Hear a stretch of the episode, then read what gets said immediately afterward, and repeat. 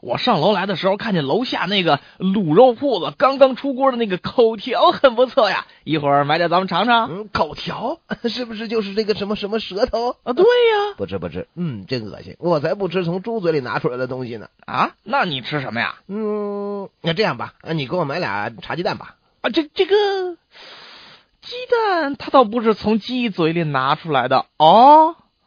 哦，嗯， 昨天晚上，哎呦，甭提多倒霉了。哎呀，咱哥们儿我被警察抓了，啊，警察为什么抓你啊？我只不过就是跪在马路当间儿了，警察非说我喝多了。嗯，这个理由是有一点牵强啊。但是你为什么要跪在马路中间呢？我想把中间那条白线给卷起来啊！你抓的对。